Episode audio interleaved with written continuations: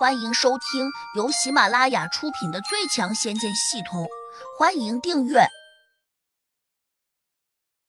第八百三十八章抓了两头野兽，但是他马上又看清楚了，这两头灵兽虽然看起来个头很大，牙齿森森，爪子尖利，但他们的目光并不凶，而且还是趴在地上的，庞大的身体似乎在颤抖。咦，这是怎么回事？他又看见跟着进来的三个人影，竟是和魔小红约莫一般年龄的三个小男孩。他们进来之后，几乎都没有看他一眼，而是把小芬和小桃儿围住了。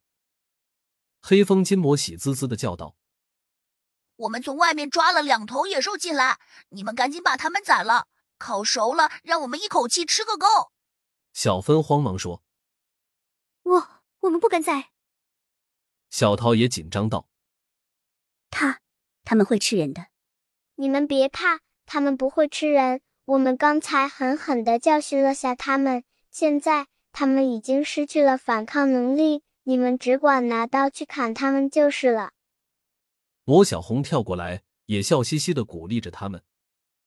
胡杨看见这一幕，没什么反应。许梅和天木娘娘都惊呆了，这两头猛兽。竟然是这几个小孩抓回来的。许梅小声问天目娘娘：“这就是传说中的八级狮虎灵兽吧？”天目娘娘冷峻的点头说：“对，这种狮虎最是凶悍，哪怕是九级的地灵，也未必能够降服他们。”许梅艰难的吞咽着口水，不禁又吓了一跳。这也太厉害了吧！真是他们抓回来的吗？说这话时，他转头看向了胡杨。胡杨平静道：“他们应该不会撒谎。”顿顿，胡杨冲黑风金魔招了招手，示意他过来。黑风金魔跳过来，一脸真诚的问胡杨：“老大有什么吩咐？”胡杨指了下地上趴着的两只狮虎灵兽，问：“你们在哪里捉到的？”黑风金魔转动着眼珠，答：“就在那边的山林中。”这是别人喂养的吧？黑风金魔好像早就料到胡杨会这样问，马上说：“应该不是，我们在那附近查看过，除了两个想偷猎的坏蛋，并没有看见别的人，说明他们没有主人。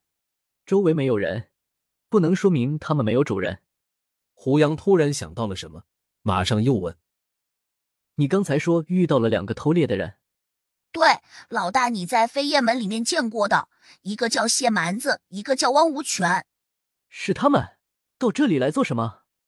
胡杨有点惊讶。天目娘娘好像对这两人并不陌生，下意识的问：“那他们呢？走了吗？”黑风金魔瞄了他一眼，说：“走了，我们把他们赶走了。这两个家伙在那边鬼鬼祟祟的，还拿着一面镜子，不知道想偷窥什么。拿着镜子偷窥？”胡杨微微皱眉。心道：这两个家伙不会无缘无故到这里来，有可能是跟踪自己过来的。这两个家伙不属于同一个门派，能够驱使他们的，一定另有其人。天目娘娘只觉得有些吃惊，这四个小孩看样子真是比较厉害，不然他们怎么可能赶得走谢蛮子和汪无权？要知道，这两人都已经修炼到地灵九级了，其功力比普通的地仙差不了多少。如果联起手来，甚至打得过自己。想到这里，天目娘娘更加谨慎，小心的扫了这四个小孩一眼，心下嘀咕：他们到底是什么人？黑风金魔以为胡杨问完了，马上转身招呼小桃和小芬：“快叫厨师过来，把这两头畜生杀了。”小桃和小芬都很紧张，毕竟地上趴着的这两头狮虎灵兽，它们的体型巨大。只怕每一头都有几千斤。虽然他们也在修炼中小有收获，甚至也成功筑了基，但他们却很清楚，这种庞大的灵兽绝对不是他们敢去杀的。而庄中的厨师只怕就更加不敢了。不过，他二人还是硬着头皮去后面找那两个膀大腰圆的厨师去了。小桃、小芬，你们叫我们去杀什么？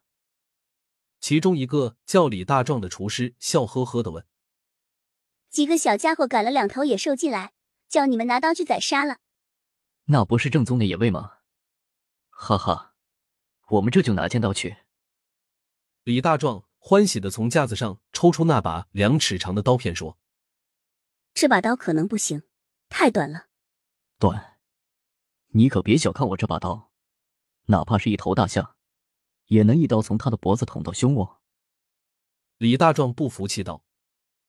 小芬拧了下眉头说：“既然大壮这么有信心，那就让他们去试试吧。”李大壮咧开嘴笑道：“还是小芬知道我们的本事。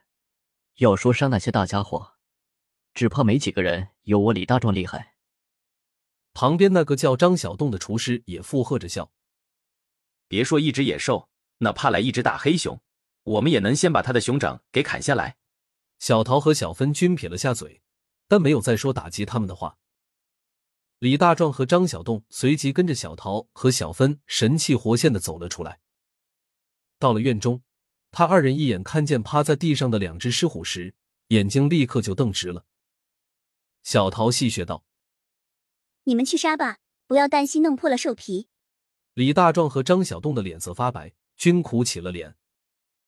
这种大家伙，恐怕不是我们杀得了的。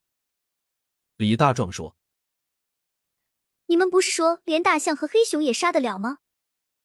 小芬鄙视道：“可，可他们比大象和黑熊可怕多了。”李大壮苦笑道：“庭院中，由于突然多了这两只狮虎灵兽，那种浓烈的骚臭味很快就弥漫了整个院子。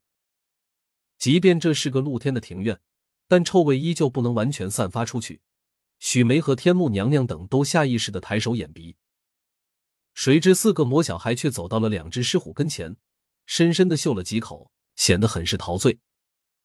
魔小红居然还迷醉般的说：“真香啊！单单是这种气味也让人着迷啊！”本集已播讲完毕，请订阅专辑，下集精彩继续。